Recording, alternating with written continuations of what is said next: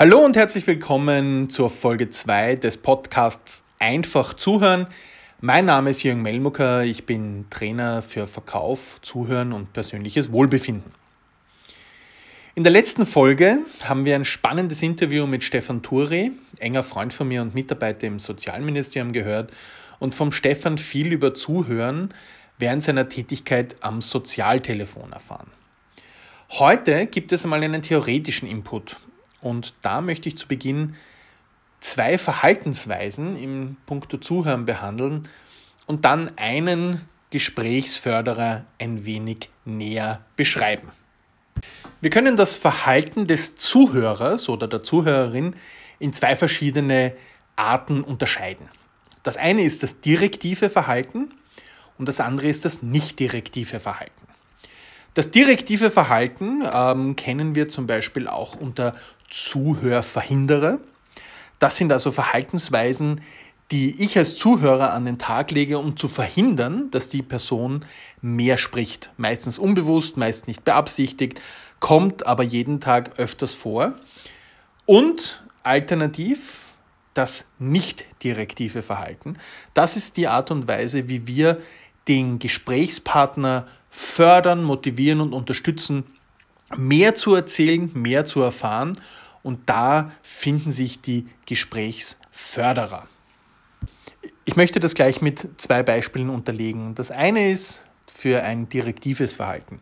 Nehmen wir mal an, eine uns bekannte Person kommt zu uns und möchte ihr Herz ausschütten, indem sie uns in ein, äh, über ein Problem unterrichtet, das sie momentan quält oder plagt.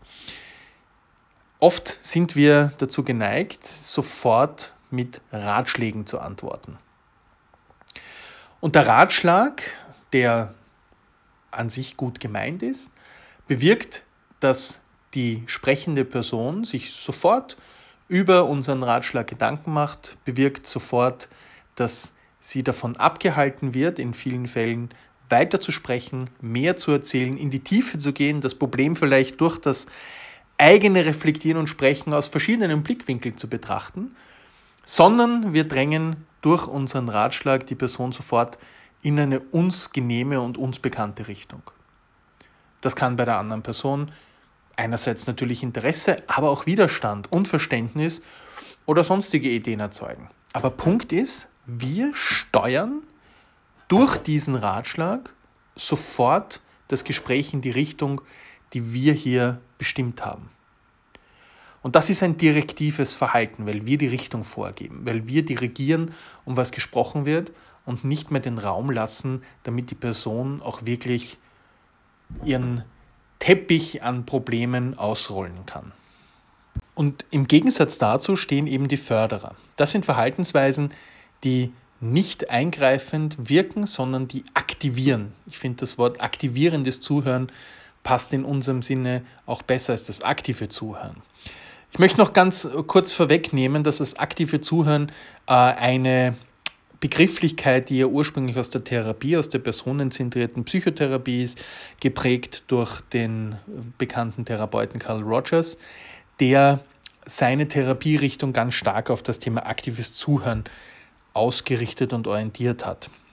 Wir werden uns das aktive Zuhören im klassisch therapeutischen Sinne wie auch in der Verwendung des täglichen Sprachgebrauchs natürlich noch genauer anschauen und auch so ein bisschen die Abgrenzungen betrachten, die sich hier äh, zu dem klassischen Sinne und zu dem, der ein bisschen übernommen wurde, ähm, in unserem täglichen Sprachgebrauch anschauen. Um die Gesprächsförderer nun ein wenig ins Zentrum zu stellen, möchte ich hier erklären, welche das sind. Auch die unterscheiden wir in zwei verschiedene Richtungen. Das eine ist die Gruppe Paraphrase, die aus der klassischen Paraphrase und der zusammenfassenden Paraphrase besteht. Und die zweite Gruppe sind die Verbalisierungen. Da gibt es die emotionale Zustimmung, zu der ich dann nachher noch ein paar Worte sage, Statements, die weiterführende Frage oder die klärende Frage.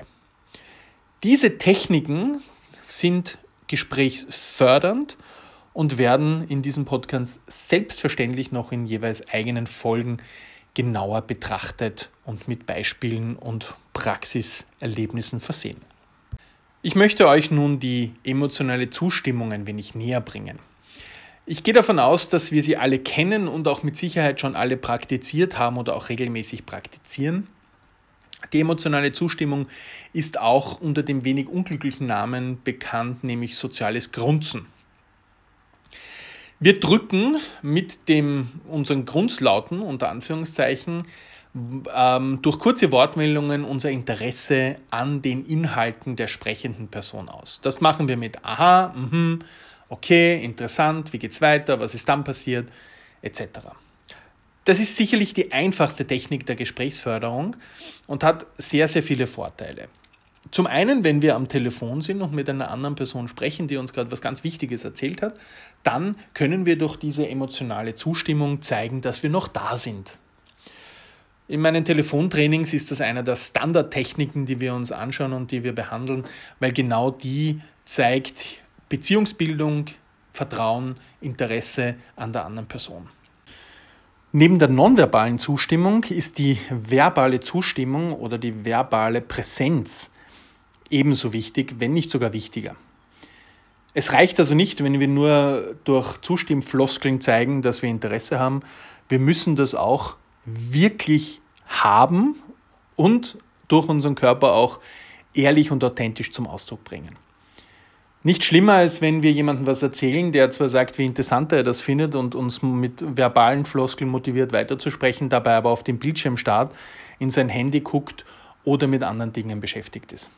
Aussagen wie, na, ich höre dir eh zu, kann man getrost als nicht wahr empfinden, weil echtes Interesse bedeutet auch, dass der gesamte Körper dabei ist, dass wir mit all unseren Sinnen bei der anderen Person sind, uns der zuwenden, durch unseren Blickkontakt zeigen, dass wir dabei sind und auch unsere offene Körperhaltung entsprechend hier adjustieren. Beim sozialen Grunzen müssen wir noch ein paar Punkte beachten.